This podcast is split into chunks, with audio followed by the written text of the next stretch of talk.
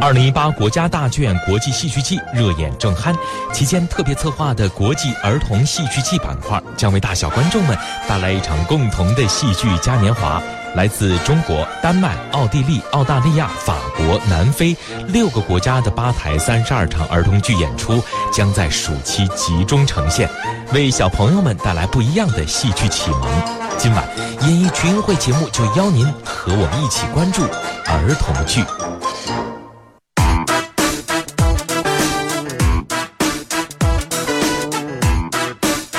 这个声音就来自于演艺群英会，我是主持人高磊。大家好，我是赵爽。在今天的节目当中呢，我们要跟大家来分享的一个主题是正在进行时当中的国家大剧院创办的国际儿童戏剧季的相关情况了。嗯，先让我们请出今天的两位嘉宾，国家大剧院演出部项目主管胡乃文，欢迎您。好，观众朋友们啊，大家好。嗯，我们再来请出中国儿童艺术剧院副院长赵寒冰，欢迎您。主持人好，听众朋友们晚上好。哎，这个有意思了哈！其实我们节目今年一直都在关注这个儿童剧的创作。是的，对，之前好像高磊也带着小朋友们去呃观了几部儿童剧，看了不少呢。我印象当中就看了两部剧，一部跟天空有关，一部跟大海有关。对对对，我觉得有的时候哈，真的是儿童在某些方面的想象力可能比大人还要更加丰富一些。对，当我没有看懂的时候，他们已经是欢天喜地了。后来我一琢磨，哦，还真是那么回事儿。对你没看懂也是正常的，呃，因为我也是孩子家长嘛。对呀，四十来岁的代沟其实也不容易。好，我们换个话题，嗯，一起来说说大朋友和小朋友都能看得懂的这一次儿童戏剧季。这么着，我们先问问乃文吧，好不好？因为我们二零一八国家大剧院的国际戏剧季正在热演当中，那么其中呢，就有一个新的创作的板块，叫国际儿童戏剧季。那么这个板块是由何而来的呢？嗯，我来简单介绍一下，因为首先比较熟悉的听众朋友，还有各位经常走进剧场的朋友们，可能都对大剧院的这个国际戏剧季算是比较熟了。是，因为从一五年开始吧，陆续也这是已经一八年了，已经这已经四个年头了，对，第四届了，应该是对。所以说呢，然后呢，每年呢，因为国家大剧院它的这个嗯目标嘛，就是所谓国际性啊、人民性啊、艺术性，它。这种所谓三性的体现，然后他每年都会请一些国际上的大团呢，比如说像邵宾娜呀，啊，然后这些剧院。今年呢，我们国际戏剧季现在已经结束的演出项目里，啊，已经巴黎北方剧院啊，这些都给观众带来了很深刻的印象。为什么今年我们开始要呃尝试着去新创新这样一个板块呢？嗯，一来这个其实呢，大剧院每年在暑期的时候有很多为小朋友们。这个准备的活动啊，有时候是这个儿童剧，嗯，有时候也不读儿童剧，有些关于比如说音乐呀，然后鉴赏啊，包括大剧院里的展览啊，对，然后一些艺术沙龙这种形式。所以呢，就是说我们现在想的，就是呃，也是其实借鉴了中国而已啊，因为他们赵院长这边办这个儿童戏剧节已经好多年了，没错，我们就想着把这个资源呢能够整合一下，然后呢，它的目的呢还是。主要是在于什么呢？就是拓宽这个儿童剧的概念，因为可能啊，就是说我作为从业者来说，其实我知道的很多观众朋友们，包括很多小朋友、小朋友的家长，对于一提到儿童剧，都还是那种比较传统的啊，讲故事啊，然后呃嗯，当然这些不是说它不好啊，比如说我们耳熟能详的呃，比如什么草原英雄小姐妹啊，嗯，然后马兰花啊这些，对对对。其实呢，就是近近些年来，这个不断国内外的这个戏剧交流越来越丰富啊。就是然后，因为我本人呢也是英国留学回来的，也学的是相关专业，就发现其实，在理念上来讲，我们和国外呢是有一定的，不说差距吧，是不同吧。咱们这样来说，有一些区别的。对，有一些区别。就是比如说他们的儿童剧来说，我觉得从我的理解来说啊，这当然不是权威啊，就是说儿童剧，我觉得其实。呃，主要三个特性吧。我觉得知识性、趣味性，还有一个感受性。啊，我一直觉得就是说，国内的儿童剧呢，其实比较重视前两者。也就是说，我讲一个故事啊，传统故事啊，《西游记》啊，或者是嗯，《神笔马良》啊，呃，然后呢，通或者是给大家传递一些真善美的这样的愿望啊，给孩子讲一些这个为人处事的道理啊，就是这方面的。呃想法是比较多的。嗯，但是呢，在感受性上，我觉得啊是略有欠缺的。也就是说，我们有时候过分强调了语言，或者说故事在这个儿童剧里边的 这个这个比重吧。我觉得，就是其实从近几年中国儿艺邀请的戏了，包括我们今年其实做的这个戏剧季来说，就是其实首要目的，我觉得是想能够把这个概念再拓宽一下，就是儿童剧，我不仅仅是说给孩子看，当然有的儿童剧它适合，比如说啊。两岁到几岁？但是国外有很多种儿童剧是这样的，经常你会看到他们的小宣传册子上，信息是零到九十九岁，哇，或者是什么四到九十九岁，就所以说，其实很多它是适合一个合家欢，或者说是大人看了他也能有所得的这样的一个概念。这是我们想做这样的一个初衷吧。刚好今年也赶上这样一个，也算是一个盛举吧。就是这个，呃，中国呃青青少年发展基金会，还有这个中国保保洁公司，他们也愿意就是说赞助这样的一样一个活动。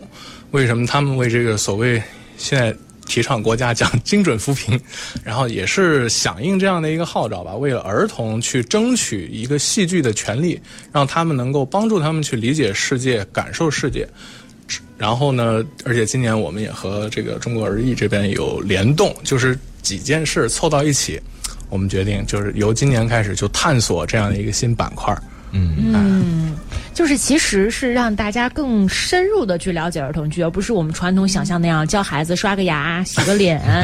是吧？然后找几个小小人偶在上面演一演哈，就是儿童剧了。其实可能更多的是希望呃让儿童也了解更多的艺术创作形式。呃，那这次中国儿艺也是有几部剧参与到了这个，因为是联动嘛，参与到这次的这个戏剧季当中哈。比如说呢，带去哪些剧？中国人艺这次参加国家大剧院的。儿童戏剧季总共有三部作品，嗯，其中是我们本院的啊，这个人偶剧叫《西游记》，是啊，啊改编自世界经典嗯名著，呃四嗯中国四大名著。呃，第二部呢是我们今年呢呃准备召开一个被誉为世界儿童戏剧界的奥林匹克盛会的国际儿童青少年嗯戏剧协会的艺术大会。就是二零一八的年会在首次在中国北京举办，所以我们也特别邀请了南京南非的磁石剧院。啊，带来啊哈这部作品，而且我们把这部作品跟国家大剧院合作，放到国家大剧院进行演出。嗯，这部作品呢，它就是呃，通过这个嗯，比如说舞台上出来的这个大家生活当中常见的毛线的点线面的结合，告诉孩子，其实生活当中处处都有欢乐，处处都有想象，处处都能够嗯启动孩子的想象力跟创造力啊，生活当中常见的东西变成意想不到的东西。这个是第二部作品，第三。部作品呢，因为本身，呃，我们这次艺术大会主办单位还有一个叫中国儿童戏剧研究会，像北京儿艺也是我们的会员单位之一，所以呢，他们北京儿艺有一部戏叫《啊原始一家人》啊，这部作品也是爆笑喜剧风格的啊，带给孩子们欢乐啊。这三部作品啊，是中国儿童戏剧节的展演剧目啊，也是我们国际儿童戏剧艺术大会的展演剧目，同时也是国际这个国家大剧院的这个戏剧。亲子品牌的啊剧目，所以这三部作品啊风格迥异，但是能够给孩子带来艺术的启迪。是那关于这三部，刚才我们提到的《原始一家人》《西游记》，包括啊哈呢，我们呢稍后有时间呢会具体聊哈。那我们先问问哈，乃文，除了这三部之外，咱们这一次的国际儿童戏剧季，听说还有其他国家的一些优秀的剧院带来的优秀的演出是吗？对对对，还有哪些？比如说，咱们有一个丹麦的，他一个著名艺术家的一个工作室做的一个叫呃，因为丹麦咱们知道安徒生童话嘛，对他这个就叫安徒生童话，然后就叫安徒生童话，对，整个全演一遍，所有的。啊不不不不不，是安徒生童话里面的六个著名的篇章，比如说豌豆公主啊、丑小鸭呀啊，然后那个嗯傻瓜汉斯啊、皇帝新衣、皇帝新衣，对，夜莺啊。是这样，然后呢？但是它的呈现形式呢，和咱们想象中的不太一样。就是，当然它有一些传统的舞台的因素在里面。嗯，它很多还有包括，就比如声光电，然后呢，视频啊、影像啊，包括舞蹈啊、是呃歌唱。所以在舞台上的整体来说，并不是说我平铺直叙的我讲六个故事，这个还是挺期待的。因为故事其实大家都耳熟能详，关键就看他们怎么玩出花来，然后怎么样像我刚才说的感受性，我通过绕开语言这个障碍和儿童进行沟通。哎，刚才你也提到你是学这个专业的哈，那我不知道你有没有提前去，呃，或者是现场看，或者是看 DVD、VCD 网络上的一些视频，你觉得怎么样？什么样啊？那感觉？哎呀，会不会大家就觉得这个？我一说我都激动了。哎呦呦，是吗？会不会让人觉得这不是一个儿童剧啊，只是一个带着儿童剧幌子的一个舞台剧呢？我觉得怎么说呢？呃，首先明确一点，就舞台呃儿童剧本身是舞台剧的一种啊，而且就是说我们有时候会觉得儿童剧应该是什么样什么样，所以这也是为什么我刚才说的我们这次做儿童戏剧季的一个目的，就是说想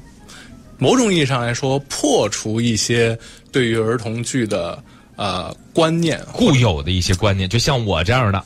是吧？谦虚啊！不不不，我确实是这样。嗨，哎，那您说说到底怎么回事？这里边？嗯，怎么说呢？你比如说，它里边有一个让我印象十分深刻的一个镜头，我我尽量不剧透啊。嗯，就是说，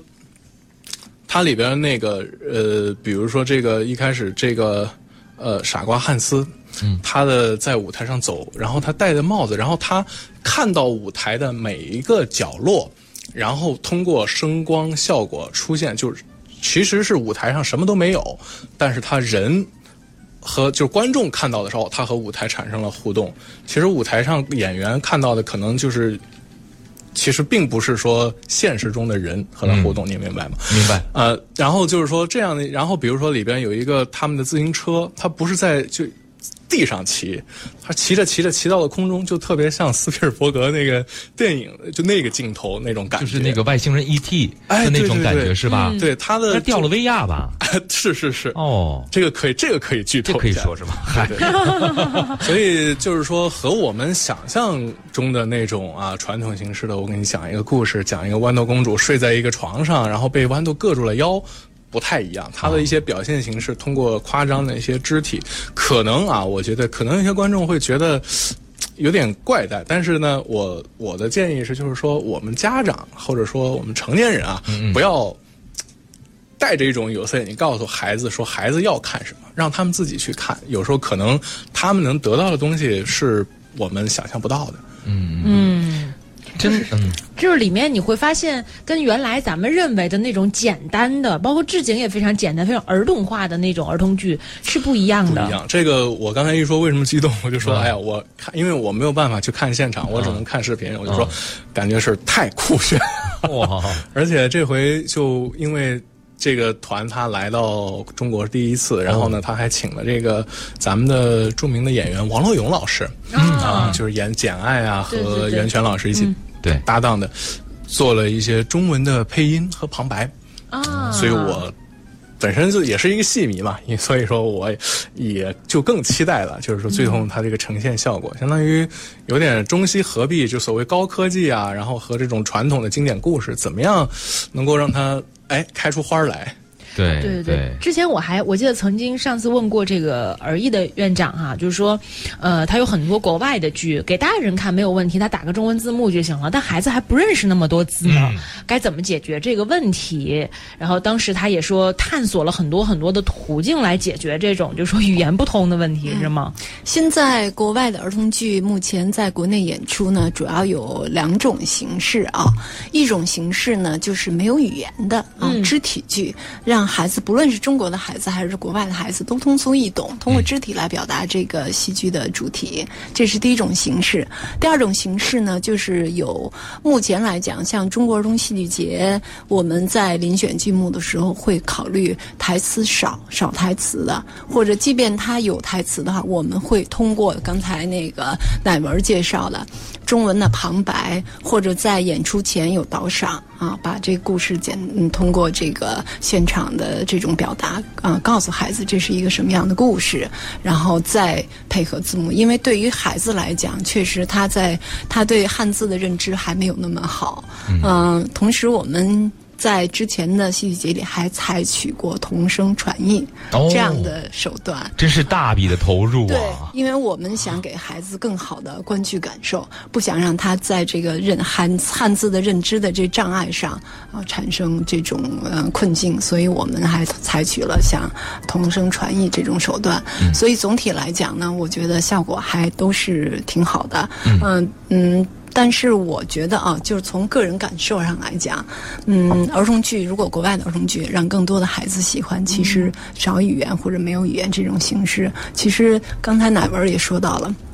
儿童剧有非常丰富的这种舞台表现手段、光影技术、高科技手段、多媒体，还有很多很多啊！而且就像刚才主持人也说到，其实孩子的想象力是非常非常丰富的。可能有时候我们大人都看，就是孩子的眼睛是非常亮的啊，都看不太那，他孩子就能够他就敏锐的发现。嗯，所以我觉得，嗯，未来来讲的话，儿童剧应该是越来越好看。嗯，所以儿艺这方面还是比较。有经验的张院长，我觉得通过您的观察，那如果是一些国外团体在咱们北京上演的话呢，其实儿童们的接受程度往往比我们期待的要高很多吧。对，嗯，这个，嗯，去年我就有一特别深的感受，因为我们去年有整版的这种呃英文的儿童剧上演，然后最后在结束的时候，因为我们在考虑啊，就是说这部戏我们当时标注了啊。就是英文的这种啊表演，但是没有想到，就是最后在互动的时候，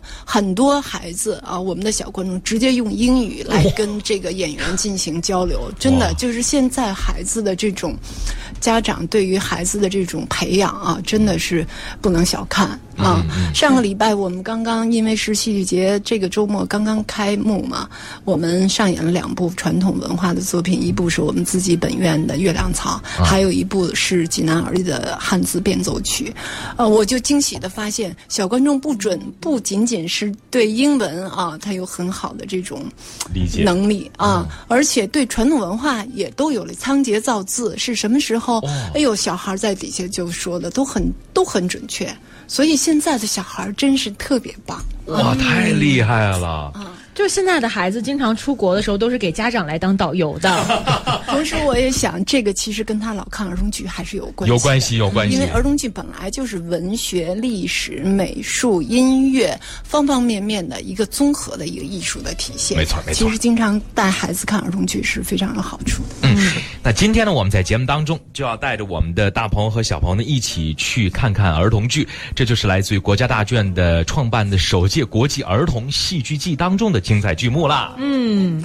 咱先说个旁的吧。嗯，啊，两位还记得自己小的时候看的第一部儿童剧是什么剧？还记得吗？有印象吗？儿童舞台剧不是说动画片啦，小蝌蚪找妈妈、大闹天宫不是那个啊。儿童剧还有印象吗？有印象，但是忘了名字了。啊，就不是很不是很清晰了。但是后来大一点儿，在十几岁的时候，就是马兰花，对，就是马兰花，经典了。儿艺的这个镇院之宝，对，从五六年到现在已经是六个版本了，嗯，迎接了二十多个马郎啊，嗯，哎，我记得我小时候都没有看过儿童剧。啊。就感觉，因为我在呃，就当时小的时候，我在广东长大嘛，就是那个地方，其实我记忆当中演出的儿童剧并不多，它不像北京的文化市场那么文化中心嘛。对对对，好像当时在广东那边，反正虽然也是广东的大城市，但是它的儿童剧演出真的非常的少，至少说我们在学校当中并没有接触到太多，或者说哪个同学当时去看了一场儿童剧，好像很少，挺少的哈。嗯，我们再来问问乃文呗。我也想举个手表示赞同，是吧？因为我也我是河南郑州的，从小在郑州长大，呃，确实是，就是说，好像感觉小时候也有看过，但是。好像就是说这个记忆非常模糊，我觉得可能我我跟咱们那赵爽的这个差不多，应该是小时候就在自己懂事之前，压根儿就哦没有正正儿八经看过儿童剧，可能有时候见过一些宣传啊，什么类似于《草原英雄小姐妹》啊、《海尔兄弟》这一类的，但是那个年代其实说实话，尤其在河南郑州这样地方，虽然。嗯，也是省会城市吧，但是首先这种机会就特别少，而且说实话，家里呢也不会有这个意意识。嗯，尽管我父母都是老师，但是他们就是可能啊带我去看电影。啊，音乐会都很少去，更别提儿童剧了。是是，现在孩子太幸福了，对对，很羡慕。经过了几十年的变化，那赵团是不是特别有发言权？咱们现在整个中国国内的这个儿童剧市场是一种什么样的状态？能您给我们说说，让我们也骄傲骄傲，自豪自豪。嗯，我看过一个统计啊，现在最好的这个艺术形式啊，发展最好的啊，就是成长最快的就是儿童剧。哇，嗯，这里头就是也有三方面原因啊，一个是现在的父母都是八零后、九零后，本身呢就对孩子的这种艺术素质的教育就非常重视。嗯，啊，这是一块儿。第二块儿来讲呢，刚才我也说到，其实儿童剧现在也越来越好看，丰富的这种表现手段啊，让儿童剧也更好看。第三。点就是儿童剧，嗯，哪边是学习艺术教育啊？就是它寓教于乐的功能啊，现在其实更加显现。刚才我也说到了，其实它是一个综合艺术的一个体现啊，对孩子有很好的艺术启蒙的教育啊，这个是非常重要的。而且呢，孩子通过看儿童剧，能够增加他对这个真善美的认知。啊，能够去更好的去呃锻炼自己与别人交往的能力。那我在剧场。我记得我嗯在演出部当主任的时候，经常周末值班嘛，嗯，就是会看到有一批这个忠实的粉丝，从最开始进到剧院那种羞涩，到后来哎通过两三年看戏，就看到他啊爱说话了，善于表达了，所以儿童剧带生菌啊，所以现在儿童剧我觉得发展的势头也越来越好。对对，我们像我们剧院很多戏，如果你要是不提前啊买票的话，买不到的，买不到。对，因为咱们剧剧院其实还肩负着全国巡演的重任，要把优秀的剧目不日仅在北京演。对，就像刚才爽说的，那我要在广东，我要在深圳，我看不见怎么办？现在咱们全国各地都有基地，是不是？对我们是这样，中国儿艺呢，一年有六百多场演出，在北京呢演三百多场啊。就是在外地呢，全国有二十多个一年吧，平均要在二十多个省市区演出三百多场，其实是一半儿一半儿。因为我们也是唯一的国家级儿童艺术剧院，所以我们就像您说的，我们让全中国的每一个孩子看到儿童剧，也是我们的一个追求啊！哇，厉害了，厉害了，也辛苦了哈。同时，我们也走向海外，你像我们也走遍了五大洲啊，把我们中国儿艺的优秀的剧目带到国外啊，参加国外像丹麦。儿童戏剧节啊什么的，进行这种戏剧交流活动。嗯嗯，然后通过这种交流，其实也能够更好的去进行这个儿童戏剧的合作。你比如说，啊，这回我们在国家大剧院演出的这个《西游记》，其实就是中罗。艺术家合作的一个典范，就是中国跟罗马尼亚艺术家合作的一个典范。嗯，嗯这个罗马尼亚的艺术家承担的是我们这一部戏的导演和这个形体设计工作。他们做导演？对。呃，他有中方导演，有这个罗方导演。哦。因为《西游记》本身，我们有一个神话舞台连续剧，就是以连续剧的形式在开创了儿童戏剧舞台剧的这种先河。就是过去我们说电视连续剧啊，那我们《西游记》呢，啊有一个叫舞台连续剧啊，这个每个都相对独立，但是呢又能够呃就是成系列化啊，看完第一部看第二部看第三部也可以，然后单独看某一部也能够也行啊。然后这个推出来之后特别受欢迎，所以我们就打造了一部那个叫舞台连续剧。我们打造了一部这次在国家大剧院演出的叫人偶剧，就是通过呃人和偶同台的这种形式啊来演出。我们为什么说要跟国际上的这个导演合作这个中国的这个经典？对啊，嗯，我们其实就是想通过这样的实现这种中国故事世界表达。啊，让他能够走到国外，因为有时候东西方的这个审美是不太一样的。刚才哪边也说了，说我们可能习惯于把一个故事讲得更清楚啊，国外可能更。注重感受力的培养，嗯，这个故事可能你理解的是这个结果，我理解有我自己不同的这种感受。他们更多的是小型多样的，所以我们这次通过这个中罗同台，因为罗马尼亚这个剧团也非常有名，叫坦纳利卡啊动画剧院。这个剧院它的偶做的是非常好的，就是呃偶的运用啊，我们这部戏用到了四十多种偶。哇，把就可以说是东西方的这种偶的精华都在这儿。中国的传统的提线木偶、杖头木偶、手偶。布袋偶，包括我们的这个呃日常的经常用到的这种，有当然提线也有这个八线的，有二十多线的啊，不一样，就这种生动的表达和西方的一些偶，同时在这个台上都有体现。巨型的偶大概有呃两米多高，哇，小的偶就是在这个手偶对台面上的一个啊，大概二十厘米就一二。一二十厘米的一种体现。那这种中西方不同的偶在一个舞台上表演，会不会有一些冲突？呃，没有，没有。它这个运用表达是非常流畅的。嗯，就是我们本身《西游记》的故事，就是孩子们都是耳熟能详的啊。我们把几个。主要的一个，就从孙悟空出世，一直到这个火焰山，一直到嗯大大闹天宫，然后是啊拜师，然后到这个呃跟跟红孩儿智斗啊什么的，整个穿成一条主线，其实有很多的情节，如果用偶来展现，更能够激发孩子的这种这种理解力啊。因为毕竟人作为演员在舞台上可能表演还是有很多的束缚的。对，因为孩子他。他抽象思维能力稍微弱一点儿，你要通过这种具象的这种体现，嗯，能够更生动的进行舞台表达，在一个多小时的时间，让孩子去呃理解世界呃中国经典名著，然后也通过这个可能，像我们家小孩就是，他以前小的时候看儿童剧，他看完以后他会回去跟我说，说妈，你给我找出《西游记》，我想看看那本书上是详细的，其实能够激发孩子去更更好的去理解这种经。经典名著，对，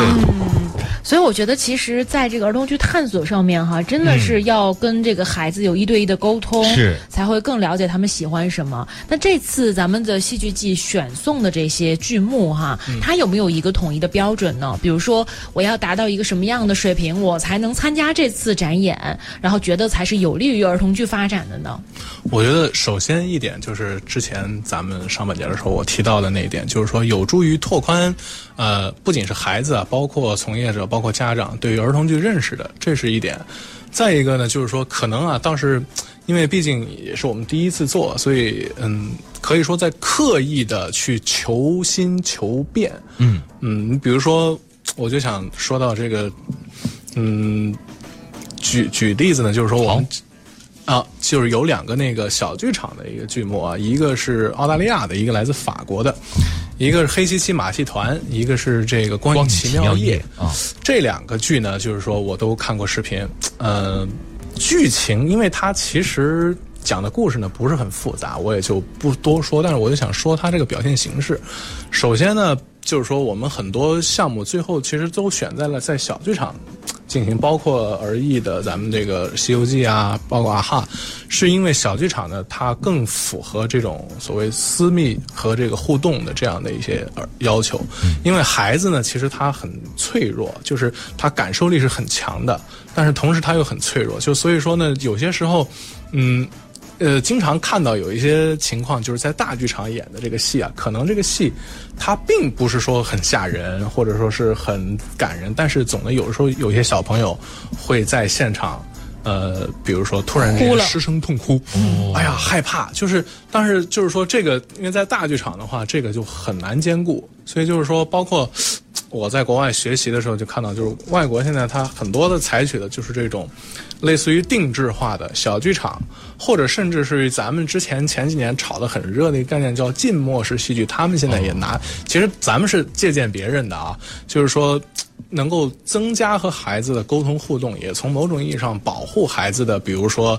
嗯，他这些创造力啊，或者他有时候。感到害怕呀，就是演员可以随时的根据现场情况进行调整。嗯嗯，你比如说这两个戏，我就觉得它意思在哪儿？就是说它呃，跟其他的类型的应该说是特别不一样，因为它。不是传统意义上的说表演形式，演员在舞台上。一个呢，就我相信这个《光影奇妙夜》，我觉得很多孩子会有兴趣。为什么？就我觉得我自己回想自己小时候啊，就是都能想起来那时候跟着家长啊学这个手影，哎，狼啊，然后那个飞鸟啊，飞鸟啊，就是，但是它这个又不是手影，哦，它是什么呢？人影，就是。其实还是和影子，因为它英文是 me and my shadow，就是我和我的影子。然后呢，它我觉得它巧妙的是在哪儿？就是其实是一个人演影子，一个人是这个人，但是在舞台上能够让观众感到两个人的同步率如此之高，就像这个就是一个人的真实的影像一样。呃，然后呢，他这种呃。我觉得就是说，首先孩子，而且对于这种黑暗啊，就是 shadow，就是阴影这类东西，其实是有天生的恐惧的。嗯，很多孩子小时候晚上一坐，就是一到呃都不敢关灯睡觉。对。然后他这里边其实是通过人和影子的互动，嗯，所谓体验性的就是在这，他不是说我给你讲一个确定的故事，而是让你对比如说我生活中的一些自然现象，然后包括人与人之间的关系。人的孤独，人的朋友啊，友谊，然后和这种恐惧感，他其实谈的是这样的一些问题，就是看似很大，然后又不太好着手的东西，然后他通过这样的非常巧妙的，而且就是很很逗趣啊，就是那种有点滑稽的那种感觉，在现场，呃，我就觉得这一点是让我印象特别深的，而且就觉得这是我们和。呃，可能说和西方的一些理念上的一些区别吧，嗯，就是说这个，我觉得在西方学习的过程中，就我在英国，就他们因为英国来说和咱们国内还是不太一样，他们有非常悠久的戏剧传统，而他们的戏剧课是以前是。是必修课，但是现在因为经费原因已经变成选修课，所以他们孩子从小就浸淫在这样的一个呃环境下，就像现在北京很多孩子就是能够在非常方便的听交响乐一样，呃，然后他们就会用这些戏剧的手段去给孩子传达一些我不那么好传达的东西，比如说我跟孩子讲这个呃怎么样自就比如说自私啊，怎么和朋友相处。甚至就是说，大一些的孩子可能会涉及到一些敏感的话题，你比如说啊，社会的东西，嗯，政治的东西，宗教的东西，啊，乃至于就是说，咱们国内现象还不是特别普遍啊。国外的话，它这个性教育，嗯，然后包括比如说毒品，啊，烟酒这些，他们很多不是那么。便于用传统课堂模式进行，也比如说灌输式的，或者告诉孩子你必须怎么做，必须不怎么做这样的时候，他们采取戏剧，然后带着你孩子来做游戏，让你来扮演角色，啊，嗯，对，这个我觉得是我们也在逐渐逐渐想去多探索的一些反思的，对吧？对，就比如说我突然想到一个，就是我们在做儿童剧当中，可能有一个有一个禁区是不会触碰的，就是死亡教育。但是国外的一些剧团，他们在创作过程当中，就专门可能会针对死亡教育，他会做一部剧，也。带到了国内演出，好像国内的小观众朋友、小朋友们看完了以后，他们能理解，他们能接受，他们并不害怕，而且一下子好像他们就对这个问题化解了。嗯，他的父母回去问他的时候，他也会跟他的父母很正常的去交流这样的一个问题。其实我觉得，就类似这样的一些话题，都是我们未来可以探讨的，是不是？对啊，而且可能孩子来说，更多的是感性的认识，而书本上给他们的更多的是教育，或者说。理性的告诉你这个是什么，而其实戏剧恰恰能弥补这方面的一些弱势吧。就它可以用很感性的东西，包括刚才说的光啊、影啊，还有生活当中的一些现象，让他去体会，而不是让他一定要去认知。就这个还是就是我觉得在这个对孩子来说，还是程度上面有所不同的哈。对，嗯，您就像这个我们剧院这次国际儿童戏剧季请的这个黑漆漆马戏团，嗯，呃。具体的故事剧情我不说，但是就是它是一个充满黑色幽默的戏。黑色幽默这个这个词呢，其实一大特点来说，它就是和死亡相关的。嗯，也就是说，这个包括就是说，比如说啊，前一阵子北京有这样一部戏叫《轻松五章》，柏林戏剧节的。其实它不是儿童剧，但是这部戏我在现我去看了现场啊，现场有很多家长。我认为是很明智的带着孩子去的，嗯，就是其实这部戏它是讲了一个很沉重的故事，关于一个著名的比利时的一个性侵案的，但是它是由孩子作为演员，都是几就五五到十几岁的这样的孩子，然后他在舞台上通过多重的建立，把这些孩子和观众都保护得非常好，而且就之前我会在想哇，这个故事怎么能叫轻松呢？但是真的你看下来之后，你觉得是一个。很发思考，但是确实很轻松的故事，就是他有意的不让你在舞台上沉浸于那种舞台幻觉啊，说我要感动的落泪啊，我要难受，不是，他就是让你啊远远的坐着观看，然后你看完了之后你会想很多事情。那这些孩子在舞台上，他们就涉及到很多在咱们传统观念里认为是禁忌的话题，比如说性侵，嗯，比如说死亡。比如说关于人生的意义这些，你觉得哇天哪，这个五六岁的孩子怎么能懂呢？但是，其实有时候，啊，最终目的是一个我们要达到的方向，但是过程本身是很重要的。就像那个演后谈的时候，我印象特别深刻，有一个观众就提问啊，就说这个孩子们演这样的戏，他们受得了吗？然后那个外国导演就很轻松的解释说，孩子们并不在舞台上感到痛苦，他们整个过程是一个愉悦的过程。他说，所以说我们有时候。大人带了太多先入为主的东西，嗯嗯，这个就比如说这个，咱们就又回到这个话题啊，说这个黑漆漆马戏团，它故事是一个很怎么说呢，黑色幽默的故事，但是它的这个呈现形式是很轻松的，而且，呃，我觉得就是说是很有艺术气息的吧，它不是说两个人在舞台上那样演，它是采取多媒体，多媒体的时候，然后什么呢，就是沙画。通过剪纸啊、布偶啊，然后包括沙画，就是你看的，其实就是两个艺术家在现场做一件艺术品，然后但是他在舞台上呈现出来的是一个剧，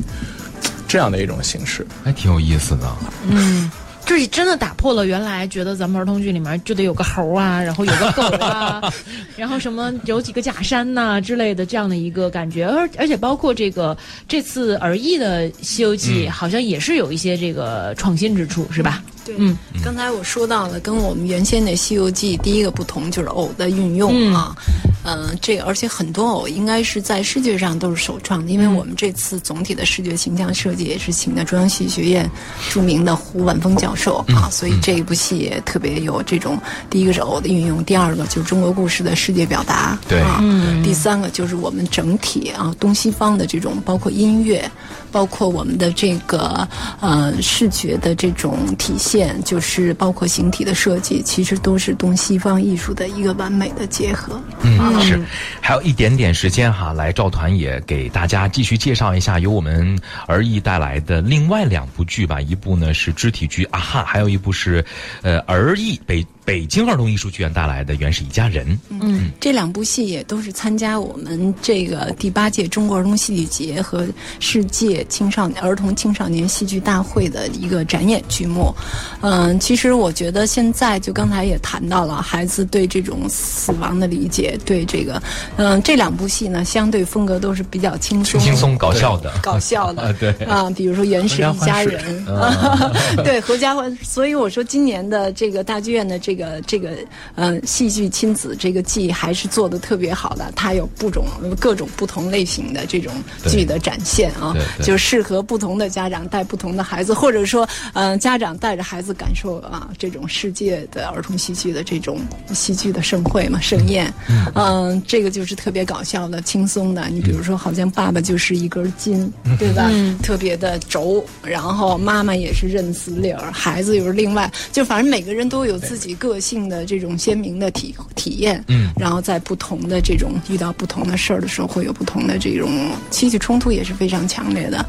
嗯，还有一部戏就是南非的啊哈，我刚才也说到了，其实真的就像刚才乃文也说到，嗯，国外的儿童剧更多的是小型多样，更注重孩子这种感受的，嗯，更注重开发孩子的创造力和想象力。其实你要看完南非的这啊哈，嗯，我觉得就可以让啊孩子啊。和家长不仅度过一个特别好的一个亲子时光，而且能够把这部戏里头的很多创意性的东西带回家去体验。比如家里你就有毛线，你通过点线面，你可以变成什么？我记得咱们小时候都会翻两个绳儿，翻绳儿。对，那这个后来就是大了，这些东西也都随着手机的这个普及啊，大家可能都放下了，孩子跟家长的游戏也没有了。那通过像这个。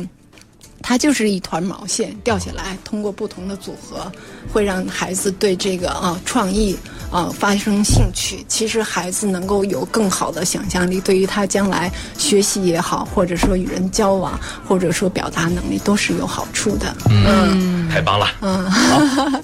嗯，就是其实通过这次的戏剧季，然后孩子们也可以选择自己就是不同的喜欢的一些戏剧的模式，嗯，然后家长也可以帮助孩子们去更好的去体验这些戏剧哈。是，我们也预告一下吧，从七月二十六号开始，一直持续到八月二十号，我们整个的戏剧季呢会在国家大剧院的戏剧场以及小剧场轮番上演。刚刚我们提到的好多部的优秀的来自于世界各地的儿童剧，也希望大家能够关。关注咱们国家大剧院创办的这首届国际儿童戏剧季的相关情况。嗯，好的，我们也这个祝愿这次戏剧季圆满的成功哈。嗯，好了，那今晚的演艺群英会就是这样了，非常感谢两位的精彩介绍，谢谢二位，谢谢二位，谢谢主持人，谢谢主持人，谢谢。